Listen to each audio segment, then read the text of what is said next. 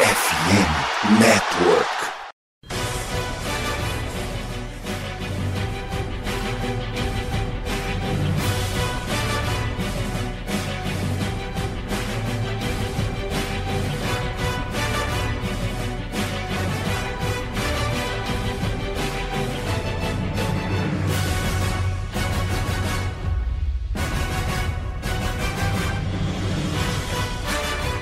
Saudações, amigos! Saudações, fãs de esporte! Saudações, fãs dos esportes universitários! Mais precisamente, do futebol americano universitário, que é o nosso foco aqui hoje. Que grande prazer, que grande alegria, que grande satisfação! Estamos chegando mais uma semana com o meu, o seu e o nosso CollegeCast, mais uma vez em episódio especial, um episódio crossover com o João Vitor Coelho do collegefootball.com.br e também para falar dele. Sempre tão odiado, sempre tão polêmico, saiu finalmente o ranking mais importante do ano, que é o ranking do comitê. Na semifinal, a gente já sabe quais são os quatro times que vão disputar o título nacional nas semifinais na virada do ano e também na grande decisão na segunda segunda-feira de janeiro. E é óbvio que teve muita polêmica. Inclusive, a mais importante delas vai ser o tema central deste episódio, que está chegando até vocês via plataformas de áudio, como sempre, Spotify, Deezer, Google Podcasts e afins, mas também em vídeo pelo YouTube. Então, se você está ouvindo a gente pelo Spotify, mas quiser enxergar as nossas caras, eu não recomendo isso, né? Mas enfim, se você quiser, você vai lá e pesquisa, você consegue encontrar. E claro, para quem está assistindo a gente ainda no domingo, pegando esse breaking antes dele ir para as plataformas de áudio. Amanhã você vai lá e clica no episódio só para dar audiência para nós. Muito obrigado, tamo junto.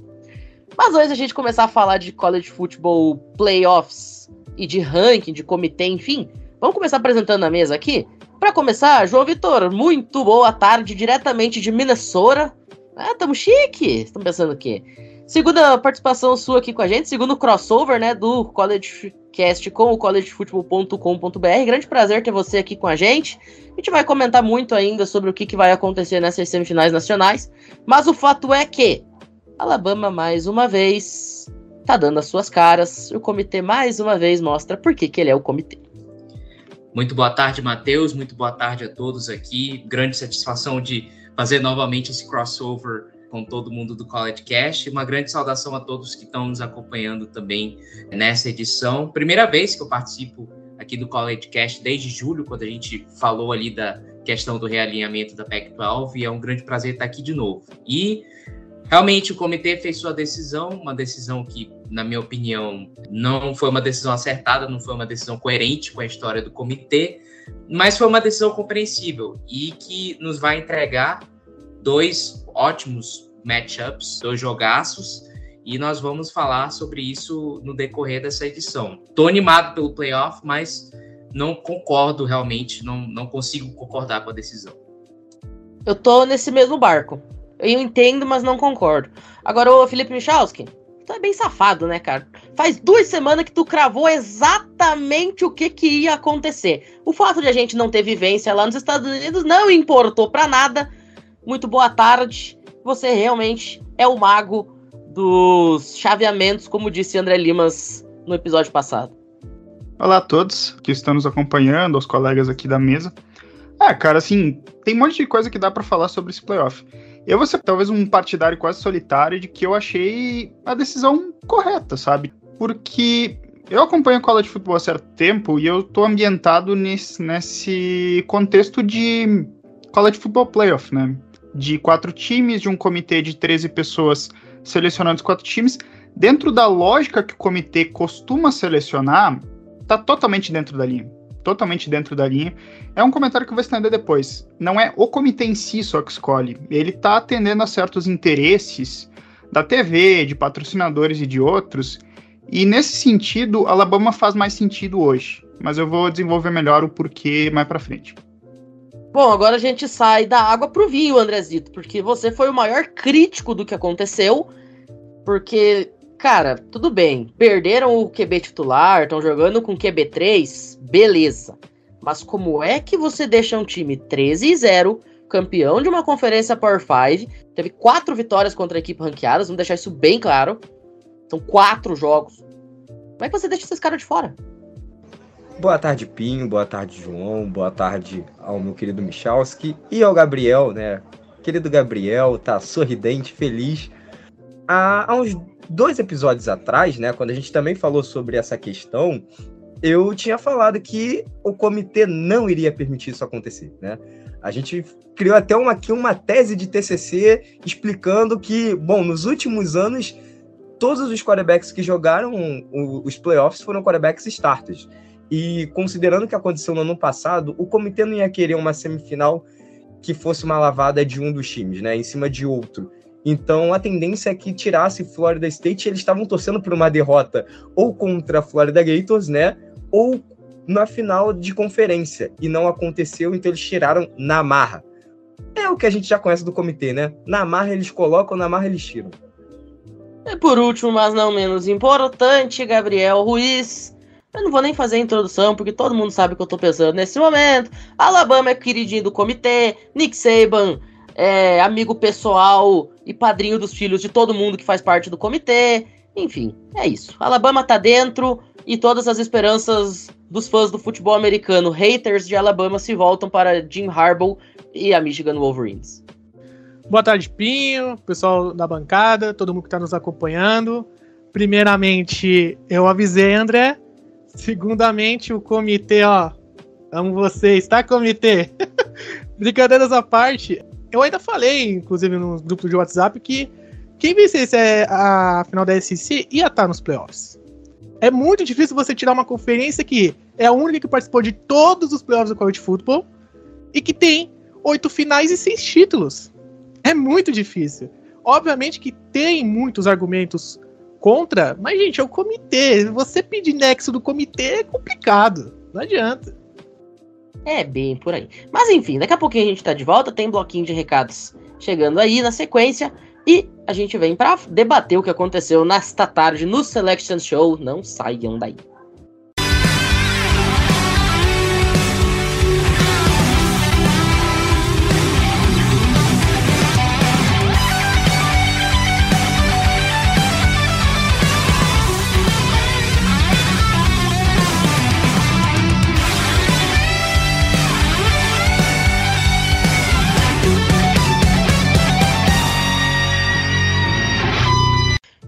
Bom, senhoras e senhores, nós estamos oficialmente no mês de dezembro. A Bull Season começa daqui a duas semaninhas. Dia 16 de dezembro já tem a profusão de tigelas, como eu gosto de dizer. Mas, além da Bull Season, além das semifinais nacionais, além da divulgação do último ranking, além da definição dos playoffs da NFL, tem outra coisa que acontece em dezembro. Por exemplo, tem um feriado muito especial muito importante que acontece no dia 25 de dezembro, todo mundo sabe do que, que eu tô falando. E uma tradição deste tal, desse feriado, se chama Natal, é você dar presente para os outros. Bom, que forma melhor de dar presente para alguém que ama esporte americano do que dar um artigo de esporte americano? Então é por isso que hoje a gente vai falar da loja Esporte América, a loja da qual saiu essa minha jersey do Brasil Onças, inclusive Brasil Onças campeão sul-americano de futebol americano ontem, deixando isso aqui dito de passagem. Mas para você que quer presentear aquele seu amigo, aquele seu cônjuge, aquele seu parente que ama futebol americano, basquete, beisebol, enfim, com algo do time que ele ama, do esporte que ele ama, vai lá, Loja Esporte América é a melhor opção. E é claro que vai ter promoção, mas a promoção eu vou dizer nos próximos episódios. Vamos deixar aí o clima de surpresa. Acesse lá, esporteamerica.com.br, você tem acesso a um portfólio exclusivo muito especial sempre com a parceria aqui do CollegeCast para você fazer suas comprinhas com muita segurança. E se você é de Curitiba, Rio de Janeiro ou São Paulo, dá uma conferida na loja física que também a estrutura é muito bacana. Toma um cafezinho com a galera e te informa das condições para você estar tá adquirindo o artigo para você ou para quem você ama. Fechado? Logo depois da vinhetinha a gente está de volta para falar de futebol americano universitário. Aí sim, não saiam daí.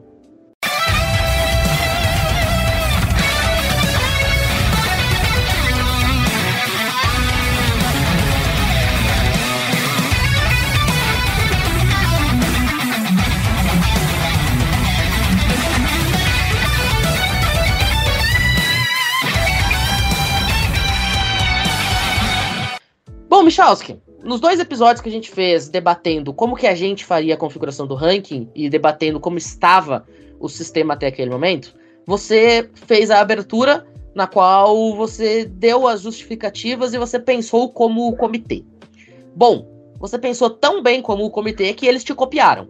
O fato é que agora a gente tem um cenário no qual Alabama, com uma derrota e campeã da SEC, e também a equipe de Texas, com uma derrota e campeã da Big 12, entram respectivamente como número 4 e número 3. E as duas invictas, Washington, campeã da Pac-12, na última edição, provavelmente, da conferência, e Michigan, campeã com sobras da Big Ten, entra como número 1, Washington como número 2, formando assim um cenário de Michigan enfrentando Alabama no Rose Bowl em Pasadena e de Texas desafiando Washington Huskies no Sugar Bowl. Bom, queria que você falasse um pouquinho sobre como ficou essa configuração. A gente já, até já deu um spoiler aqui de que Florida State, 13 e 0, campeã da sua conferência, acabou sobrando, ficou na quinta colocação. A atual bicampeã nacional Georgia Bulldogs, que vinha de 29 vitórias consecutivas, também acabou caindo do cavalo, ficou na sexta posição. Essas duas equipes, inclusive, vão se enfrentar no Orange Bowl, né? E aí, Michalski, o que, que a gente pode considerar desse top 4 que, apesar da polêmica, na sua opinião, acabou ficando de bom tamanho. Bom, vamos lá para os argumentos. Eu falei duas semanas atrás, assim, que um dado em particular me, me deixava bastante curioso. Faltando duas semanas para terminar a temporada regular, Alabama, que hoje está no playoff, estava em oitavo apenas. Em qualquer outro ano, Alabama com apenas uma derrota ia estar tá ali em quarto lugar, em quinto lugar, algum lugar assim. Esse ano foi particularmente diferente de todos os outros, porque foi uma temporada sem upsets. Uma temporada que não teve, assim, nenhuma partida que os times ali do top 8 tenham perdido para um time não ranqueado, para um time ranqueado de uma posição muito baixa. Não teve. E eu trouxe uma linha de argumentação que, baseado nesse contexto, só iria para o playoff time campeão de conferência. Eu falei isso. Time que não vencesse a sua conferência estaria fora. E essa tendência se confirmou com Georgia se tornando o primeiro time número um, entrando para a final de conferência, não indo para o playoff. Eles perderam, caíram para o sexto lugar. Cinco posições, inédito na história do, do playoff. Inédito. Agora vamos para esses cinco campeões de conferência que a gente teve: Michigan, Washington, Texas, Alabama e Florida State. Eu vou trazer uma tese que é um pouco diferente, talvez, do que o pessoal está muito argumentando. Eu acho que Alabama e Florida State não disputavam a mesma vaga. Eu falei na semana passada que Alabama disputava a vaga contra a Georgia. E eu falei, se Alabama ganhar de Georgia, Alabama entra no playoff e Georgia sai. Eu falei. E eu falei que a outra vaga seria decidida num confronto indireto entre Texas e Florida State. Se fosse duas semanas atrás e num cenário em que o Jordan Travis não se lesionava, eu acho que Florida State entrava no lugar de Texas. Só que daí, com o caso dessa lesão, o cenário ficou em aberto. Texas começou também a performar bem, fez aquele 57 a 7 em Texas Tech, e ali já começava a dar alguns posicionamentos bastante interessantes. Ainda que o ranking, o penúltimo ranking, ele não tenha dado muita direção nesse aspecto. Porque até outra coisa que eu falei, o ranking que importa é o último. Os outros rankings não fazem nenhuma diferença. E aí chegam as finais de conferência ontem. Texas faz 49 a 14 em Oklahoma State, num jogo que eu falei no podcast anterior não seria equilibrado não seria equilibrado pela diferença gigantesca que teria. E eu optei que Florida State perderia para Louisville. Mas eu também deixei em aberto um cenário em que, se Florida State ganhasse por pouco, Florida State perderia essa vaga para Texas. Tanto é que hoje, quando se estava rolando essas discussões, eu acho que não teve ninguém dizendo que Florida State ficava à frente de Texas. Todo mundo falava Texas em terceiro e Florida State ou Alabama em quarto. Todo mundo estava dizendo isso aí. E eu acho que daí, quando a gente chega no segundo desdobramento, que é quando eles têm que escolher entre Florida State e Alabama, aí vem os argumentos que estão mais batidos. A questão do quarterback, a questão do confronto, né? Eu vou pegar só os argumentos que a ESPN americana deu ali na hora, quando foi feito o anúncio. O risco de blowout que teria num confronto entre Michigan e Florida State, ainda que Florida State provavelmente fosse ter o QB reserva, o Tate Roadmaker, que, assim, não é tão ruim quanto o calor que jogou ontem, porque o calor de ontem, assim, sem condições. Mas ainda assim, provavelmente seria um blowout. Você tem também a marca Alabama, que o pessoal pode argumentar que ah, Alabama tem todo o seu peso, tem toda a sua história, tem todo, toda essa questão, e vai trazer um confronto mais equilibrado. O comitê provavelmente pensou nesse aspecto. E assim, o comitê não tem pena. O comitê não tem pena, ele não se importa de tomar uma decisão impopular que, no primeiro momento, não vai parecer a decisão ideal, mas que depois, quando as partidas são disputadas, elas fazem sentido. Em 2014, todo mundo chiou quando o Ohio State entrou no playoff. TCU estava em terceiro lugar no penúltimo ranking, fez 55 a 3 em Kansas e caiu para sexto, sem nenhuma justificativa, teoricamente. Ohio State entrou em quarto, de gaiato totalmente, ganhou de Alabama, ganhou de Oregon, campeão. Ano passado também teve um pouco de questionamento sobre o Ohio State em quarto, embora tivesse menos times também na disputa. O Ohio State quase ganha de Georgia. E aí também, os argumentos eles caem por terra. O argumento que fica é que eles querem evitar uma nova TCU, ainda que TCU tenha só perdido na final, tenha ganhado a semi, e aí, portanto, o argumento ele faz alguma justiça, o comitê não quer confrontos desequilibrados. E quando eu digo comitê, aí sim eu tô falando de ESPN americana, tô falando de patrocinadores e de outros interessados ali que querem grandes confrontos, querem grandes duelos. E eles não iam botar uma equipe que provavelmente ia tomar uma sacolada, que talvez no terceiro quarto lá com 38 a 3 o jogo já completamente decidido, a audiência cai. O comitê não quer isso. O comitê não tem pena. E eu vou só finalizar com um argumento que foi dado por um dos um dos analistas lá da ESPN que estava na transmissão oficial, não há nada que diga que um time 13-0, campeão de Power 5, vai entrar no playoff em qualquer circunstância. A partir do ano que vem vai. Esse ano não. Pois é, sabe que eu tava dando uma olhada na Colley Matrix, que para quem não sabe, era o sistema do BCS, né? Era o sistema computadorizado que decretava qual seria a final nacional antes da criação do College Football Playoffs.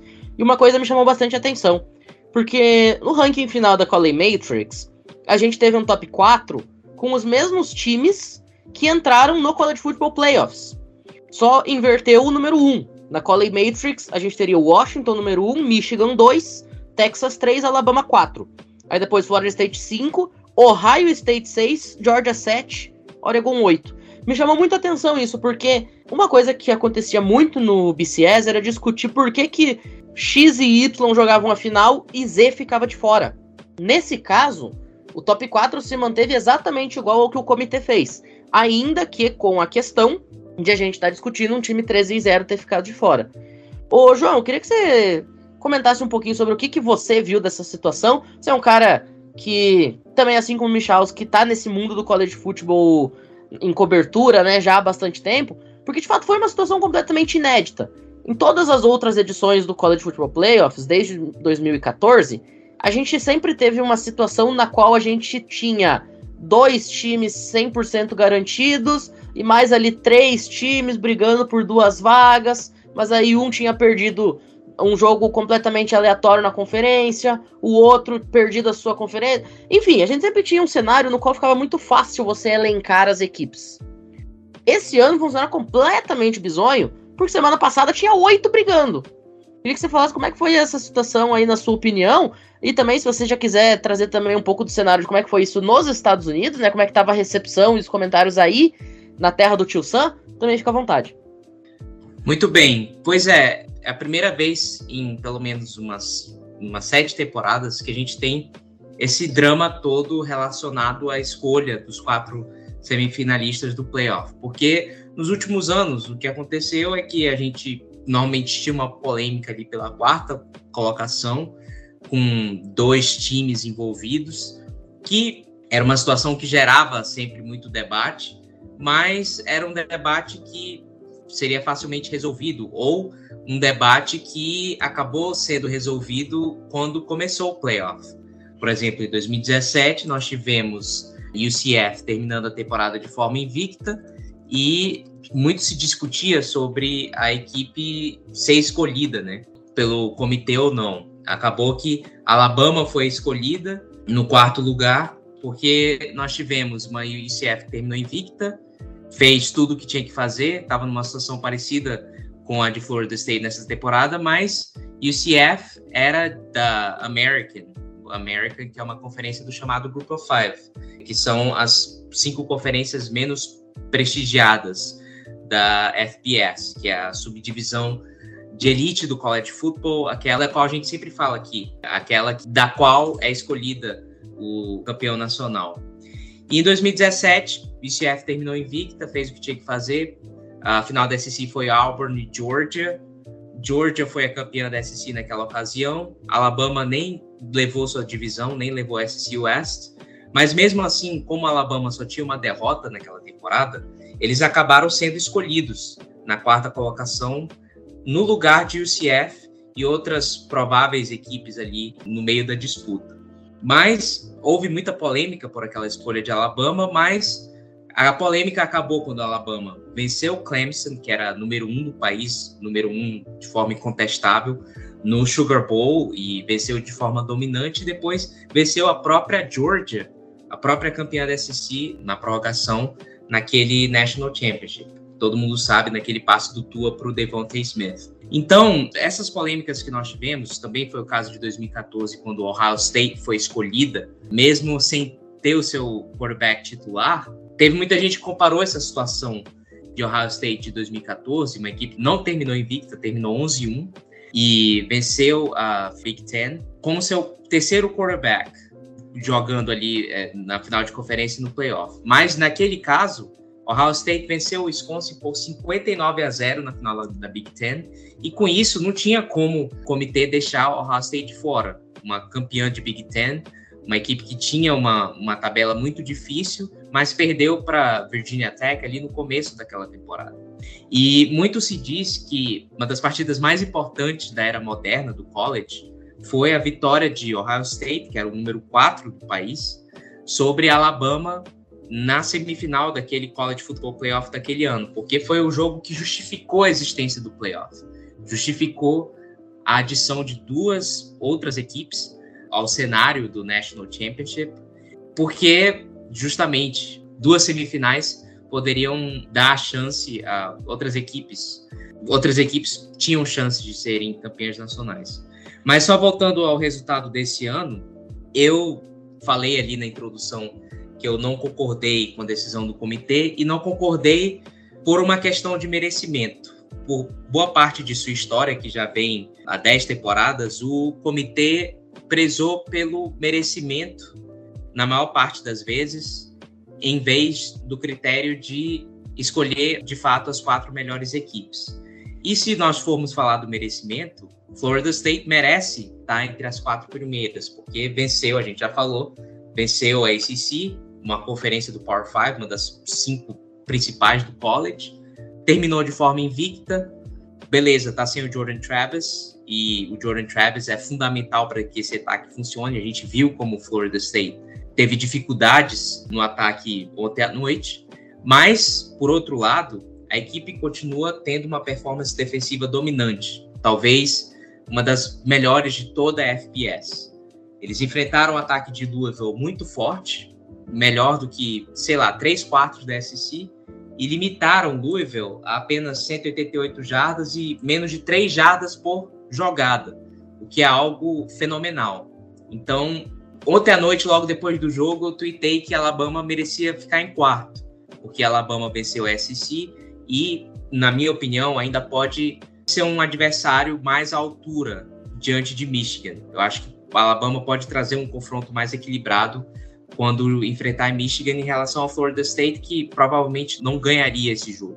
Mas Alabama não terminou a temporada de forma invicta.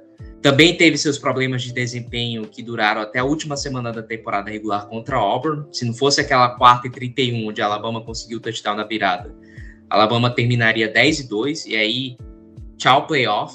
O time não teria chance de ficar entre o, os quatro primeiros. Mas terminou a temporada de forma melhor que Florida State. Alabama se recuperou daquela performance claudicante que teve nas três primeiras semanas. E no final do dia, tudo isso é culpa de Hugh Freeze e de Auburn. Mas eu entendo a decisão do comitê. Eu acho que vão ser. Michigan e Alabama é um matchup melhor do que Michigan e Florida State. Mas eu ainda sou da opinião de que o merecimento deve ser o, critério fundamental para escolher os semifinalistas. Porque nem sempre o melhor, em qualquer esporte, nem sempre as melhores equipes são as que realmente têm chance de se tornarem campeãs. A gente sabe que no futebol é assim, na NFL é assim, no basquete, qualquer esporte. Nem sempre a equipe que tem o melhor desempenho da temporada regular chega às semifinais ou à grande final. Acaba tendo ali um obstáculo no meio do caminho e é surpreendida. Então, por que que no college football tem que ser assim? Porque no college football a gente sempre tem que escolher as melhores equipes no papel, mesmo que elas não demonstrem essa superioridade dentro de campo. Então, eu sou a favor do merecimento, eu sou a favor de colocar a Florida State. Eu acho que é errado deixar uma equipe invicta fora da disputa, porque eles fizeram tudo que eles poderiam ter feito, né? Tudo que eh, eles poderiam ter feito na temporada, tudo que estava no controle deles foi feito, mas a escolha foi do comitê e o comitê não tem nenhum problema, como o Michel falou. O comitê não tem pena e eles escolheram as melhores partidas no papel. E vão ser ótimas partidas, eu tenho certeza. Mas deixou um gosto amargo essa decisão no comitê. E eu tenho certeza que Florida State não vai esquecer. Mas pelo menos é a última temporada que a gente vai ter que discutir isso. Ano que vem nós teremos 12 times e acaba esse tipo de discussão.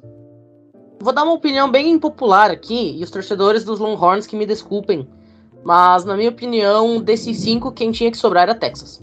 Matheus, por que, que Texas tinha que sobrar? Explico. A gente tem três times, 13 e 0 campeões de conferência. Tá dentro. Ponto. Deu. Acabou a discussão aqui. Para mim, Florida State, Washington e Michigan, a discussão acaba no momento que são quatro times, 100% de aproveitamento, campeões da Power 5. E eu vou repetir de novo: Florida State com quatro vitórias contra times ranqueados. Washington, para mim, o time que mais jogou bola na temporada. E Michigan atropelou todo mundo que veio pela frente Inclusive, o Ohio State, que era o número 1 um no lançamento do primeiro ranking do College Football Playoffs e que no dia do The Game era o número 2. Então, para mim, esses três times tinham que estar lá, lock. Fechou. Aí a quarta vaga era a vaga da Discord. E para mim, beleza, Texas venceu o Alabama. Legal, isso não importa de nada. Por quê? Porque a derrota de Texas foi para Oklahoma e é a pior das derrotas entre os times que estavam ainda brigando. Com a Oklahoma, que em nenhum momento, a não ser no lançamento do ranking de pré-temporada, esteve no top 10. Fechou, acho que o quê? 15 por ali. Mas é um time completamente aquém de qualquer tipo de briga. E você tem uma Alabama que no último jogo, no, na última chance que ela tinha, ela derrota o bicampeão nacional, número 1 um do ranking, 29 vitórias seguidas. Então, na minha opinião, quem tinha que sobrar dessa discussão eram os Longhorns. Agora, a gente tem que considerar aquelas velhas questões de que nem tudo é campo dentro do college football. A gente chegou a comentar nesses programas nas últimas semanas que qualquer chance que tivessem de enfiar Texas goela abaixo, eles iam enfiar, porque daí entra a questão de grana, daí entra a questão de relevância, aí entra a questão de ser o estado onde o futebol americano é maior do que religião, aí entra um um fator, um cenário completamente distinto daquilo que a gente viu em campo. Mas para mim, Matheus, o College Football Playoffs perde no momento em que Texas está no top 4 e a invicta Florida State não está, André Limas. Então, Pio, existe uma dualidade aqui. O seu argumento ele é muito válido e até consegue me convencer. Mas eu prezo muito pelo confronto direto e pelo que as equipes demonstram em campo. Entre Texas e Alabama, cara, a gente também passou todos os programas do College Cast durante a temporada inteira e o Gabriel é torcedor e ele fez a maioria dos programas. Cara, em todos os programas, praticamente, durante o ano, a gente falou que o time de Alabama não vinha jogando bem. Não era um time onde era para estar tá sempre ali entre os primeiros, era um time que vencia, mas não convencia, né? Não era um time que era vistosamente bonito. Não era um time bonito, não era um time onde em nenhum momento da temporada você olhava e pensava assim, um, se esse time chegar nos playoffs, talvez faça um jogo legal, né? Inclusive, eu realmente falei que era muito difícil ganhar de Georgia, porque Georgia era um time mais sólido do que Alabama até ontem, 6 horas da tarde, né? E aí, bom, depois disso, é, é o que você falou, é campo. Só que se a gente for levar em consideração campo, Texas bateu a própria Alabama, né? Durante a temporada regular. E aí, se a gente analisar campo por campo, merecimento por merecimento, então Texas tinha que levar. Alabama foi muito por conta, com todo respeito, tá? De Nick Saban. Porque eles sabem que, assim, Alabama chega em momento decisivo, eles olharam ontem e falaram: hum, momento decisivo, esse time cresce. Só que a questão toda é exatamente esse ponto. Olharam, Nick Saban tá na lateral do campo, tá na sideline, é o maior técnico da história do college football. Esse cara venceu uma final de conferência contra o número um. Não tem como não deixar esse time de fora. Texas ganha de, de Alabama e Florida State termina 13-0. Só que é aquilo que eu disse, o campo. Quem vistosamente mostra um jogo melhor? Quem mostra um jogo mais vistoso, um jogo mais bonito? Texas ou Florida State com Rodmaker? Cara, Rodmaker bateu contra um time de Flórida que tava com quarterback reserva, teve dois jogadores ejetados por indisciplina, era um time que tava querendo ir para Bowl Season a qualquer custo, então assim, não era um jogo tão difícil assim para Florida State. E Bom, eu tô até desconsiderando o jogo contra o North Alabama, porque o North Alabama é um time de, da FCS, né, cara? A gente tem que totalmente excluir da, da discussão. Então, o, o campo amostral que a gente tinha era somente um jogo. E qual era a situação de você colocar o Rodmaker para jogar contra a defesa de Michigan, que é uma das melhores defesas do país?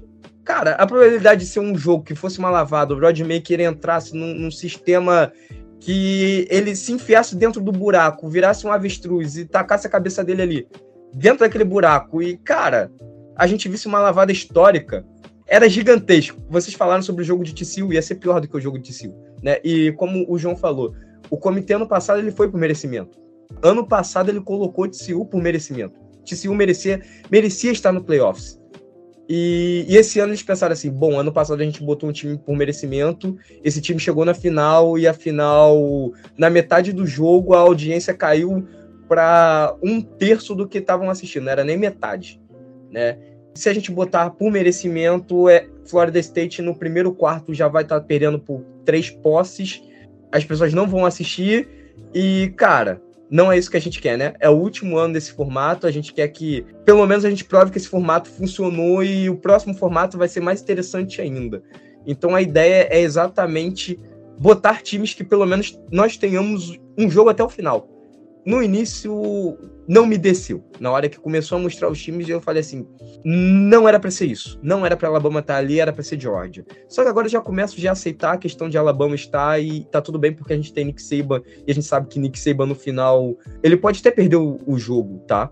Contra Michigan, mas ele consegue fazer frente. Mesmo que seja o Jalen Miro como quarterback, que a gente sabe que não é um quarterback da, da melhor qualidade, ele vai conseguir pelo menos fazer um plano de jogo interessante, tá? Dito isso, Gabriel, com você. Antes do Gabriel, só deixar dois comentários muito rápidos. Jalen Murrow, MVP da final da SEC. Só quero dizer isso. E segundo lugar, vocês lembram do que aconteceu no playoff, na semifinal de 2019, quando o Joe Burrow foi enfrentar o Oklahoma? No intervalo, o jogo estava 49 a 0 e terminou 63 a 7. É mais ou menos isso que poderia acontecer com o Florida State. Mas não iria acontecer na semifinal com Florida State. Sabe por quê? Porque ela ia jogar contra Michigan. Quantos jogos vocês viram Michigan ter uma atuação ofensiva deste calibre? Nenhum. Esse jogo ia terminar, tipo assim, sei lá, uns 28 a 6. Porque Michigan não ia ir com tanta sede ao pote, não é nenhum time que consiga ir com tanta sede ao pote. Ontem os caras fizeram 26 a 0 contra a Iowa. Um jogo que estava definido no final do primeiro quarto. Mas Michigan não ia ter tanta sede ao pote assim, ia garantir a vitória e é isso aí. Então eu acho que não seria uma lavada tão histórica assim. Dito isso, a gente faz uma rápida pausa, logo depois da vinheta a gente volta pro segundo bloco, e aí vamos ter a opinião do torcedor, né? O que, que o Gabriel achou dessa decisão de Alabama estar dentro, eliminando a bicampeã nacional e já já não saiam daí.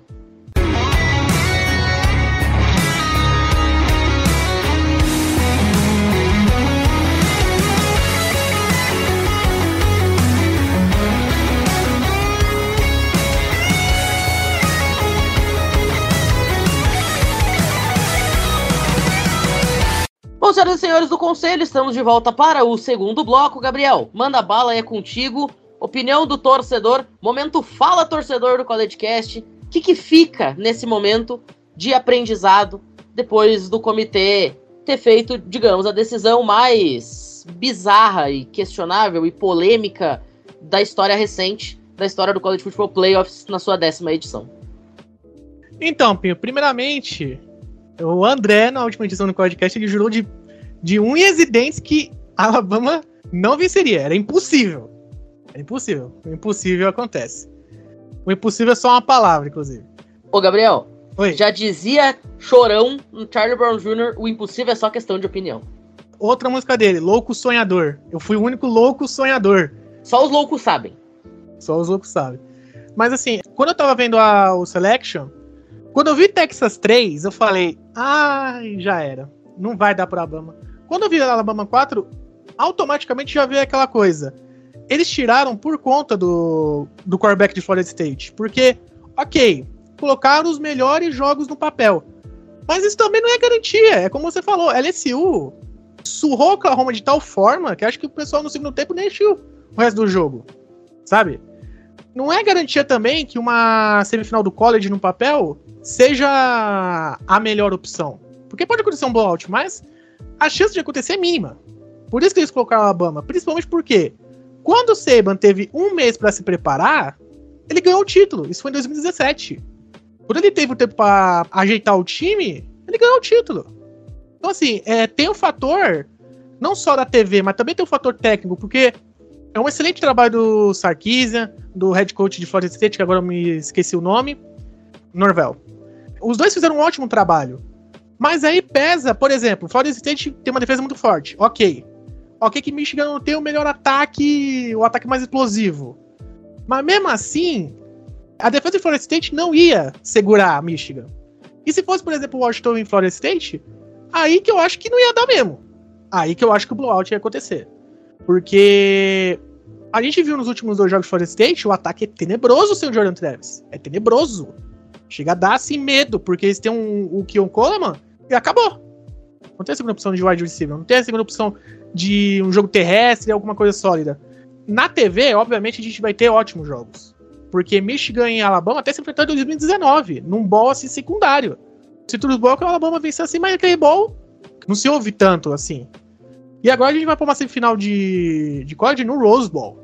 É um jogo que, querendo ou não, ele vai dar aquela audiência. E times do Seven podem até perder. Mas para perder, filho, é difícil. Você vai ter que suar muito, você vai ter que sangrar muito, você vai ter que se machucar muito. Né? E do outro lado, que é Washington e Texas, não me surpreenderia se fosse um tiroteio. Porque a gente lembra, por exemplo, é Georgia contra Oklahoma, foi 2017 também, foi um tiroteio aquele jogo. E não existia defesa, os ataques estavam dominando. Washington até parou o ataque do de Oregon, o Bo Nix. Mas num ataque que o Sarkisa que tá chamando, que a gente sabe que é uma mente ofensiva dentro do college fantástica, ele faz uma, umas chamadas mirabolantes que dão certo, umas formações que você não vê, capaz de ter um tiroteio. Então o comitê acerta nesse lado, mas eu concordo também com deixar um time da Power 5 13-0 fora, se não tiver ônibus queimando na sede de Florida State, eu não duvidaria. Ok, State não teria mais um jogo, mas gente, é 13-0. Há uma diferença um time 13-0 na Power 5 para um time 13-0 que foi o UCF. Tem uma diferença. Por mais que também o UCF venceu o Auburn, né, no, no bloco de jogar, acho que foi o Sugar Boss, se não me engano. Eles venceram o Auburn nos últimos momentos. Há uma diferença. Então, assim, o comitê eticamente errou, na parte ética errou, mas na parte de TV, eles acertaram. Querendo ou não, eles acertaram. É, você comentou ali sobre a questão da defesa de Washington ter segurado o Oregon. Só que vamos lembrar que segurou até a página 2, né? Porque nas duas partidas tomaram 31 sexta-feira e tinha tomado 33 na temporada regular. São 64 pontos sofridos em duas partidas. Claro, o ataque de Oregon é um dos melhores do país. Bo Nix jogando em nível de Heisman. Troy Franklin catando absolutamente tudo. O que caía na direção dele era luva. Mas são 64 pontos sofridos em dois jogos. Então, de fato, eu concordo 100% com você. Vai ser um jogo onde não vai ter defesa. Esse jogo, para mim, é 60 pontos, olha, muito facilmente no over-under que sai 70 pontos. Não é nada espetacular a gente tiver 70, 75 pontos combinados nessa partida.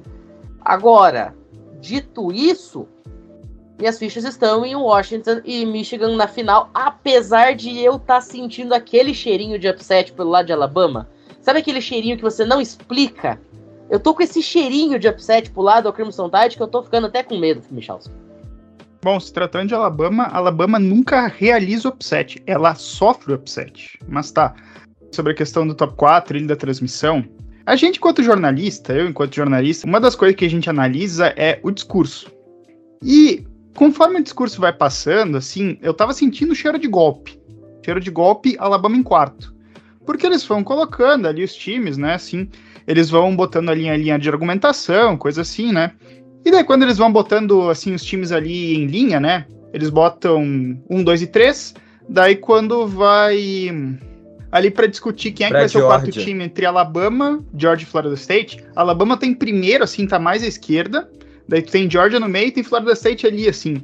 E os dados que eles botam são muito convenientes, né? Tipo, eles tomam como base o principal argumento de que a tabela de Alabama é a mais difícil. Força do calendário, né? Alabama pegou times mais fortes que Florida State, até porque os ranqueados que Florida State pegou foram North Carolina State, time fraquinho, Clemson, que esse ano estava num ocaso gigantesco, Louisville, que esse time jogou ontem ali, e LSU, que eu acho que é o melhor time desses aí, né? Mas num contexto talvez diferente, né? E conforme eles iam argumentando, eu comecei a pensar: vamos botar Alabama.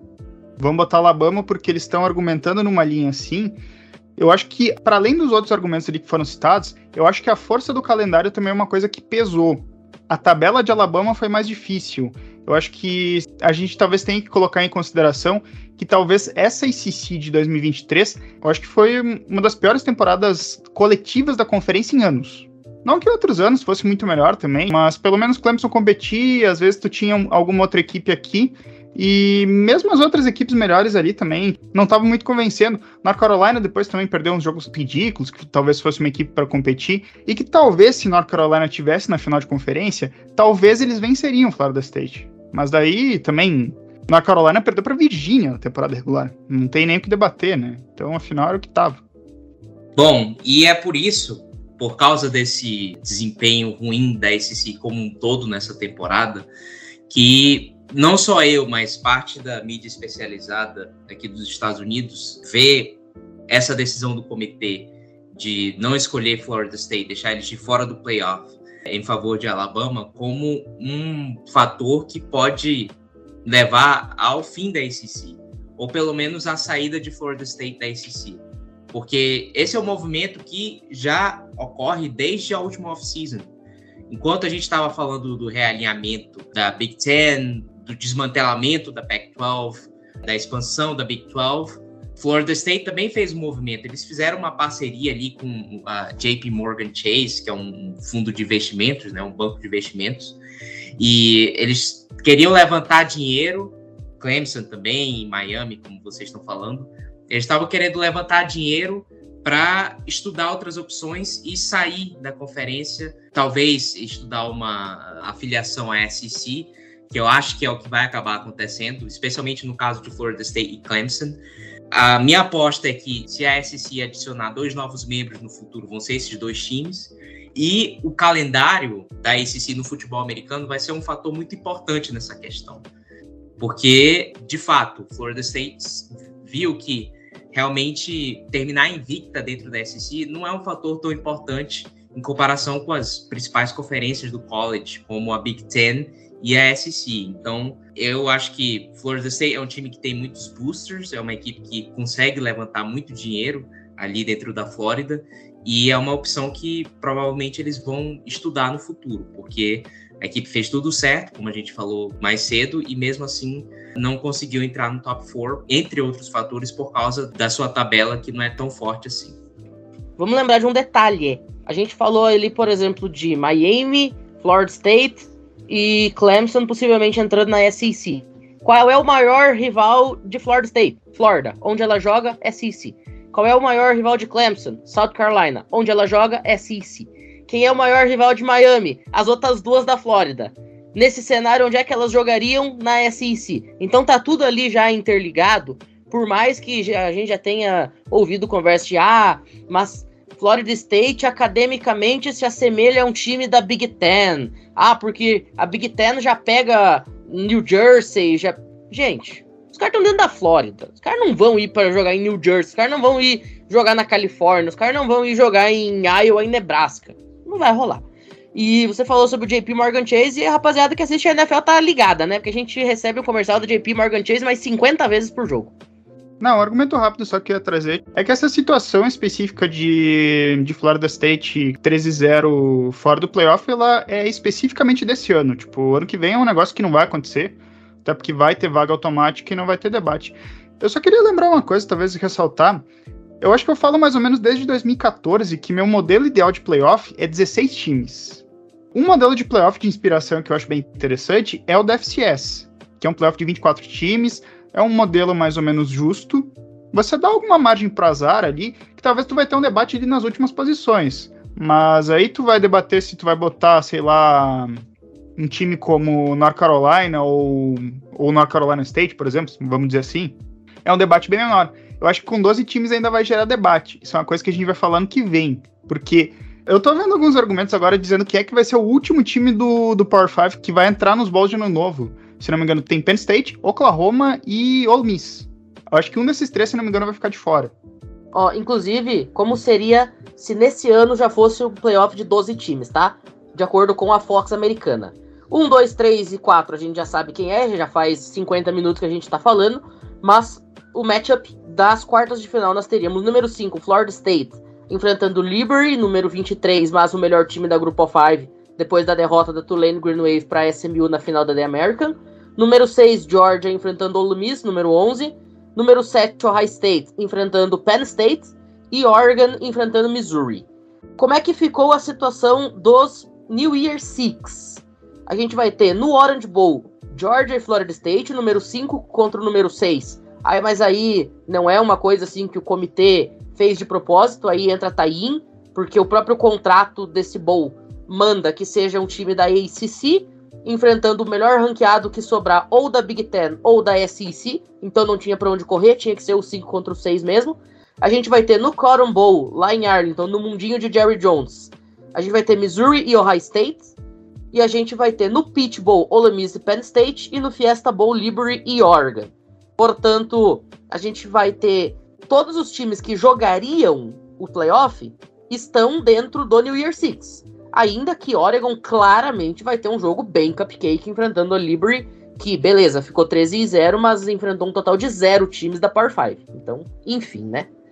É, primeiro, justiça por SMU, acho que tinha que ter sido SMU, a, a equipe do Group of Five a ter sido escolhida jogou muito bem nessa metade ali, depois de ter perdido para o Oklahoma TCU no começo da temporada, jogou muito bem e teve um calendário bem mais difícil que o de Liberty, que, se eu não me engano, teve até um dos calendários mais fracos de toda a FBS, porque estava na Conference USA, e a Conference USA é a pior conferência de toda a FBS nessa temporada, mas eu acho que beleza que nós vamos ter o, o playoff expandido. Vocês falaram do, de um formato de 24 times, como é o da FCS. Uma das grandes questões que eu acho que o comitê tinha que levar em consideração antes de escolher um formato para expansão dos playoffs foi justamente a questão de calendário, porque a gente já tem um calendário ali que está no limite do que pode ser feito no college football, dadas as limitações do esporte universitário, né? Porque a gente tem um esporte que é jogado ali no semestre do outono nas universidades,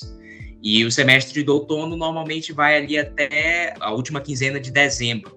Então, até a última quinzena de dezembro, a gente tem que ter o fim da temporada regular. E a temporada do college como um todo, ela não pode acabar depois da segunda quinzena de janeiro, que é quando começa, na maior parte das universidades, o semestre da primavera. E aí os jogadores estão envolvidos com aulas e eles têm os compromissos acadêmicos deles e o fim da temporada também não pode ser muito próximo do começo dos treinamentos da primavera, que começa ali por fevereiro e março, para que eles possam descansar antes de voltarem aos treinamentos com full pads. Então, a questão do calendário também é muito importante, porque esse é um dos motivos dos times é, do futebol americano universitário jogarem menos partidas que a NFL, porque o calendário acadêmico não deixa que eles joguem 16, 17 partidas por ano. 15, que é o número de partidas que o campeão nacional e o vice jogam, já é o limite.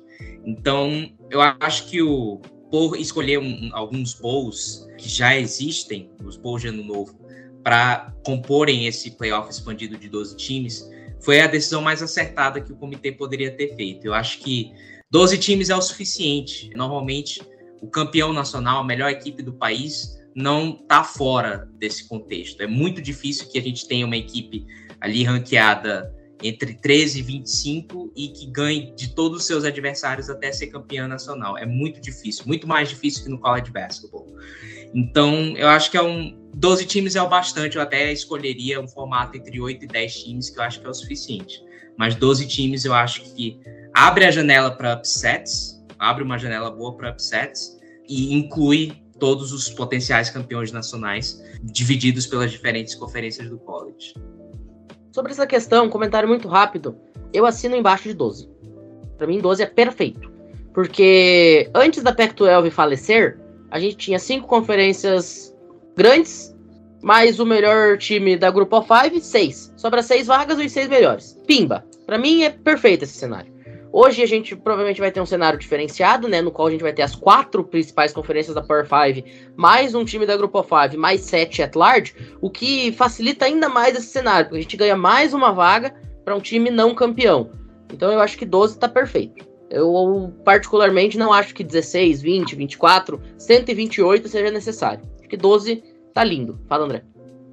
É, não, eu sou um adepto dos 16, assim como Michalski, né? Eu acho que 16 era o sonho de, se não todos, né? Porque vocês não são a favor, mas da maioria dos fãs de college football. Até por conta da, da questão de como vocês me falaram, upset, né? Tem a, a probabilidade de ter um upset maior, ter uns jogos equilibrados e interessantes, como foi citado, por exemplo, Oklahoma venceu Texas, e, bom, imagina se Oklahoma estivesse entre, sei lá, os 16 melhores times do país, né? E fosse para os playoffs. Vence um jogo de, de playoffs. Cara, o pessoal é loucura, né? Então, eu acho que essa questão é, é bem interessante. E a margem de erro também para o comitê seria muito menor, sabe? A gente teria muito menos críticas ao comitê.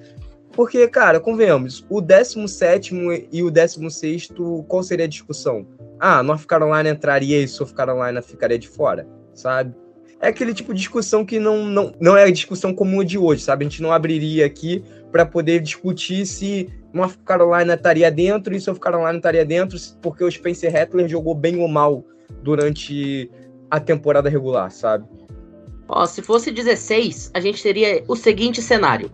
Número 1, Michigan contra Liberty, 23 barra 16 nesse caso. Número 2, Washington contra Louisville, número 15. Número 3, Texas contra Arizona, número 14. Número 4, Alabama contra número 13, LSU. Número 5, Florida State contra número 12, Oklahoma. Número 6, Georgia contra Ole Miss, número 11. Ohio State, número 7, contra Penn State, número 10. E Oregon, número 8, contra Missouri, número 9. A minha pergunta é: vocês acham que Louisville conseguiria vencer de Washington? Liberty conseguiria vencer de Michigan e LSU conseguiria vencer Alabama, e Arizona conseguiria vencer Texas? Para mim a resposta é não para as quatro. Então o cenário de 16 acaba se tornando obsoleto. Mas aí são ossos do ofício, não vem também ao caso. Fala, Gabriel. Não, assim, a gente tá falando do cenário de 12 times do playoff, mas a gente colocar assim que vão ser os hoje agora quatro campeões da Power 5 mais o melhor time do Grupo 5, certo? São sete vagas. Na teoria. Porque na prática, vamos colocar assim: a gente tem Alabama e Georgia. O comitê dificilmente vai tirar mais duas. Então vamos lá. A gente tem o vencedor do The Game, Michigan High State, e quem perder também tá dentro. Vamos lá, de cinco já viram sete. Já viram sete vagas. Aí a gente tem que colocar assim: que o comitê ama um time da SEC, um ou dois. Então, assim, a gente tá colocando 12 times mas assim, vamos colocar que sejam 5 anos de playoff. Você vai ver ali de 12 times, você vai ver pelo menos uns 5 ou 6. Não, até mais se bobear, sempre toda hora. E não é demérito, pelo amor de Deus, gente. Não pense que seja demérito. Aí a gente vai falar, pô, comitê, mas toda hora tem esse time, comitê. Ô, Gabriel, desculpa te interromper, mas era exatamente isso que o comitê queria. Essa live de hoje, ela não, não vai existir mais praticamente. O que a gente tá fazendo aqui hoje praticamente acabou, é a última. Porque assim, não vai ter mais discussão vai botar os queridinhos dela e fez história. Aí a gente vai começar a debater. A gente vai deixar de debater os times queridinhos pra falar. Pô, mas por que, que a SEC mandou 4, 5 times? Por que, que não mandou o da Big Ten? Por que não mandou o da SEC? Esse vai ser um outro debate que a gente vai colocar. olha só, vocês podem cravar isso daqui. Vocês podem pegar e baixar isso que eu vou falar agora e usarem todos os dias como, sei lá, é, start para qualquer coisa, tá? Vocês podem cravar. Todo ano vai ter, no mínimo, muito por baixo, três times da SEC, três times da Big Ten. Por quê? Uma delas agora tem 16 e a outra tem 18 times. Lembrando que o playoff de hoje são dois times da Big Ten e dois times da SEC, gente. É Michigan e Washington, é Texas e Alabama. E aí, se você pega os times que sobraram, dentro do que seria o playoff do ano que vem, a gente tem Michigan, Washington, Ohio State, Oregon, Penn State. A gente tem cinco times da Big Ten. A gente tem Texas, Alabama, Georgia, Missouri, Ole Miss. A gente tem cinco times também da SEC. E o time que sobra, que é o primeiro ranqueado fora do playoff de 12 times, é o Oklahoma, que também é um time da SEC. E o segundo que sobra, que é a LSU, também é um time da SEC. Então, no top 14, a gente tem sete times da SEC e cinco da Big Ten de 2024. Os intrusos é só Florida State e Arizona. Então, na boa, acabou a discussão, cara. Você pode contar. Quatro times de cada uma vai ter todo ano. O resto que se mate, o resto que lute, o resto que dê seu jeito. Eu acho que um programa que é até fiel na balança para essa expansão do playoff é a Notre Dame, né? Porque Notre Dame não vai ter vaga automática como campeão de conferência, porque não tá em nenhuma conferência, né? Mas abre a possibilidade dela entrar no playoff basicamente fazendo um 10-2, coisa assim, sabe? Então, eu acho que essa é uma medida interessante pra gente debater também. Perfeito. Bom, a gente vai se aproximando já do final do episódio. João, quer fazer suas considerações finais? Também deixar o um recadinho aí pra galera. Muito obrigado aí pela participação. Sempre um prazer ter você aqui junto com a gente, trazendo também uma visão né, de alguém que não só cobre há muito mais tempo do que eu essa bagaça, mas também que tá sempre no convívio diário aí desse esporte. Prazer foi meu, Matheus, é, Gabriel, Felipe, André. É muito bom ver vocês de novo e discutir college football com, com vocês e participar do College Cast junto com toda essa galera que acompanha o trabalho de vocês. O que eu posso falar agora é, bom, nós vamos ter dois ótimos confrontos nas semifinais, Michigan e Alabama. Eu acho que é um matchup muito interessante porque a excelente defesa de Michigan de um lado um ataque competente contra um ataque de Alabama que começou muito mal a temporada, mas vem crescendo. Eu tô de olho no Jeremy Merrill e na bola que ele vem jogando nas últimas semanas. Eu acho que ele pode ser um fator perigoso contra essa defesa de Michigan. É bom eles ficarem de olho porque ele é cara que tem muito atleticismo e pode trazer um dinamismo a esse ataque de Alabama que talvez deixe a defesa de Michigan ali sem ter muito o que fazer um matchup mais interessante do que Florida State também, né? Que eu acho que seria um jogo bastante defensivo, mais parecido com o que a gente viu na final da Big Ten ontem, do que com uma goleada tipo 63 a 7, como a, foi o National Championship do ano passado. E também Washington Texas, né? Vai ser ataque contra ataque. A defesa de Washington é meio suspeita, como vocês falaram. Então acho que vai ser um jogo de muitos pontos. No mais, estão sendo divulgadas nesse momento as partidas para essa Bowl Season, não só as partidas dos Bowls de Ano Novo que já foram divulgadas, mas também as outras quase 40 partidas que nós vamos ter na Bowl Season. E estou aguardando aí para ver quais serão os confrontos. Minnesota provavelmente vai para Detroit, que é o para mim é o pior destino de toda a Bowl Season, mas é o que esse time merece. Terminou 5 e 7, nem deveria estar na Bowl Season. Mas é, vamos ter alguns confrontos interessantes. E no nosso Twitter, CollegeFootBR, nós vamos fazer essa atualização em tempo real durante a tarde de hoje de todos os confrontos da Bowl Season. E também vamos continuar apostando ali no Instagram e Threads, a nossa arroba em ambos é CollegeFootBR também. E vamos fazer essa cobertura em tempo real, vamos continuar a nossa cobertura durante toda essa Bowl Season, que é uma das épocas mais divertidas de toda a temporada. Muito obrigado pelo convite novamente. É, espero poder participar de outra edição do College Cast em breve. Esse crossover sempre é muito legal. E muito obrigado a todos que acompanharam a edição de hoje. Até a próxima. Perfeito. Só deixar registrado, a gente já tem alguns bowls definidos. Eu vou falar só dos principais, porque enfim, eu não vou citar aqui que a gente vai ter New Mexico State e Fresno State, né? Mas vamos lá. A gente tem, por exemplo, no Celebration Bowl, que é a final nacional das HBCUs, a gente tem Howard, Florida A&M, Por que, que eu tô falando de HBCU? Não sei, mas eu tô falando de HBCU. Mas enfim, alguns jogos legais. A gente vai ter, por exemplo, o LA Bowl com Boise State e o CLA. Um confronto que é interessante, até porque vamos lembrar que o Anthony Lynn, Defensive Coordinator de UCLA, deu uma de Judas Iscariotes e tá indo pra USC. Então não vai nem precisar se mudar de casa, o aluguel vai continuar sendo igual, vai continuar em Los Angeles. Mas enfim, tá pegando fogo o LA agora depois dessa decisão.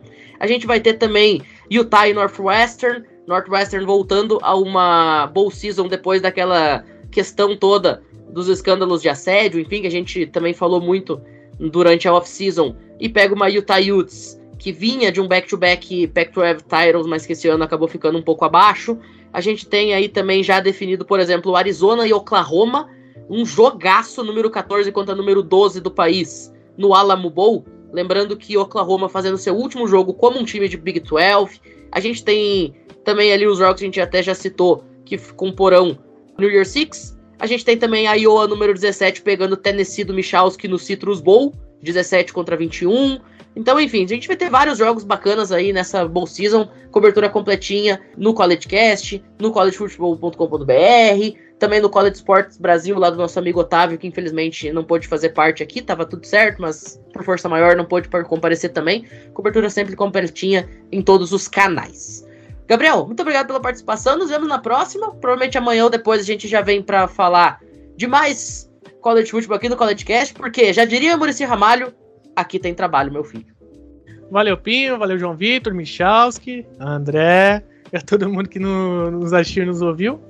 Inclusive, o, o Alamo Ball é Arizona e Oklahoma, é isso mesmo, né?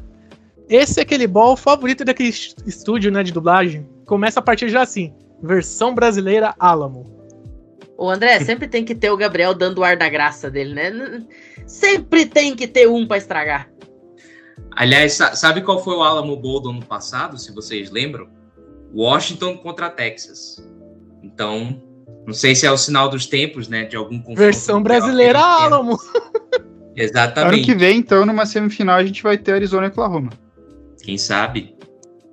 É, eu espero que não, né? Mas. eu espero de verdade que não, né? Mas tudo bem. Poderia ser pior também. Ele poderia fazer alguma referência com o nosso famoso e querido Idaho, das batatas. Né? Ainda bem que ele não fez. Mas assim, eu amo esse bowl, tá? É igual o Tony the Tiger, é outro que eu amo. Ver o nosso querido Sucrilhos ao vivo, né? O tigrezinho do Sucrilhos passeando pelo campo. Eu só não gosto da maionese porque, cara, é nojento que eles fazem com a maionese, tá? Eu não consigo nem assistir comendo aquele bowl, porque os caras comendo maionese é, é, lamentável. Dito isso, tô já me estendendo, como sempre. O Pinho daqui a pouco vai mandar um áudio de 5 minutos reclamando que eu fiquei 10 minutos me despedindo. Eu, primeiramente, queria agradecer ao João, né, por aceitar o convite, por estar aqui. É um cara que é referência em college futebol no Brasil, né, assim como o nosso Michalski também, que está há anos né? Eu, Gabriel Pinho, estamos nessa caminhada há menos tempo, mas a gente também é maluco por college football. Meu negócio é falar sobre resultados e jogadores aleatórios, né? Pinho ama isso. Mas é isso, eu queria agradecer a todos aqueles que estão nos, nos ouvindo e nos assistindo dessa vez. E agradecer também rapidamente a, a galera que saiu nos resultados né, do nosso querido Spotify e nosso podcast cresceu e cresceu bastante, né? Então, você que fez parte aí dessa trajetória em 2023, cara, você mora nos nossos corações, nas nossas mentes também, porque a gente sempre está pensando em vocês. E principalmente em 2024 vem coisas interessantes aí no podcast. É isso.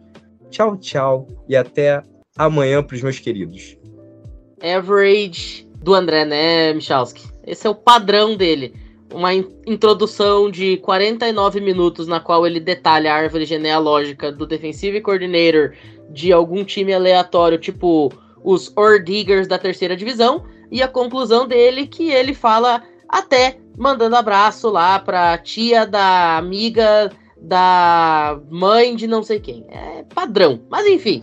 Olha só, pelo menos eu não meti o pau no comitê e falei sobre Jacksonville State e James Madison, né? Dessa vez eu me segurei. Tá, tem essa. Aí vem o Michalski, e a introdução do Michalski é assim, ó. Muito obrigado a todo mundo, tchau. Né, Michalski? Hoje não. Só vou fazer um comentário Hoje rápido. não! Hoje não! Não, eu só queria fazer um comentário rápido uh, sobre todos esses aspectos. Uma coisa que eu esqueci de falar durante o programa, acho que é a primeira vez que eu vi a mídia americana sem um consenso, sabe, sobre o top 4, sabe? Tipo, realmente bem dividido ali, que realmente a gente chegou na transmissão oficial sem saber mesmo quem seria o quarto. Tinha muito debate, muita coisa assim. Não sei o que aconteceu, né? Porque nos outros anos, os insiders, eles já tinham informações meio de consenso. Ó, o top 4 vai ser esse aí, tipo, até tinha uma chiadeira, mas era menor, né? E esse ano foi um pouquinho diferente. A partir do ano que vem, a gente discutiu o décimo, décimo primeiro ali, tipo, a gente vai estar tá se matando entre botar o Miss, Arizona, Texas Tech ou sei lá mais quem, né, por exemplo. É, mas dito isso, valeu a todos que nos acompanharam. Valeu, Gabriel, valeu, João aí, grande parceiro. Valeu, André. E valeu, Matheus, também. E até a próxima, né? Próxima a gente vai falar um pouco sobre Heisman também, né? Que eu não sei quem eu vou palpitar. Agora, já que o André falou ali da retrospectiva do CollegeCast, eu vou passar alguns números muito bacanas, porque a gente não divulgou isso, a gente manteve só entre a equipe. Mas enfim, já estamos nesse clima, eu vou divulgar número também, e é isso aí. Vamos lá, retrospectiva Spotify Unwrapped do CollegeCast. Vamos lá. A gente teve neste ano 58% de aumento nos ouvintes, 73% de aumento nos streamings, 95% de aumento nos seguidores.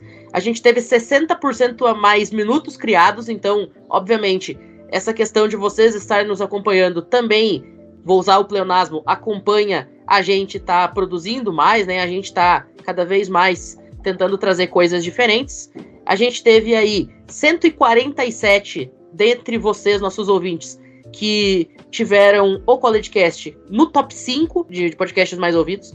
217 usuários tiveram o CollegeCast no top 10 e 46 usuários tiveram o CollegeCast como o podcast mais ouvido. Então, muito obrigado a todo mundo que fez parte dessa história e que está nos acompanhando aí seja desde o comecinho, seja começando agora. Enfim, se esse é o primeiro, seja bem-vindo. Se esse é o seu centésimo, quadragésimo quarto episódio, continue com a gente. E é isso. Recadinho de fim de programa, você pode apoiar financeiramente o CollegeCast caso deseje por meio do Pix CollegeCast 2021.gmail.com. Você faz sempre as suas comprinhas de artigos de esportes americanos na loja Esporte América. Você protege todos os seus dados online com a Surfshark e você faz aquela sua fezinha na BetTT, os nossos parceiros, nossos apoiadores aqui do projeto. Mais uma vez agradecendo a todo mundo que esteve com a gente e que nos ouviu e até a próxima. Valeu!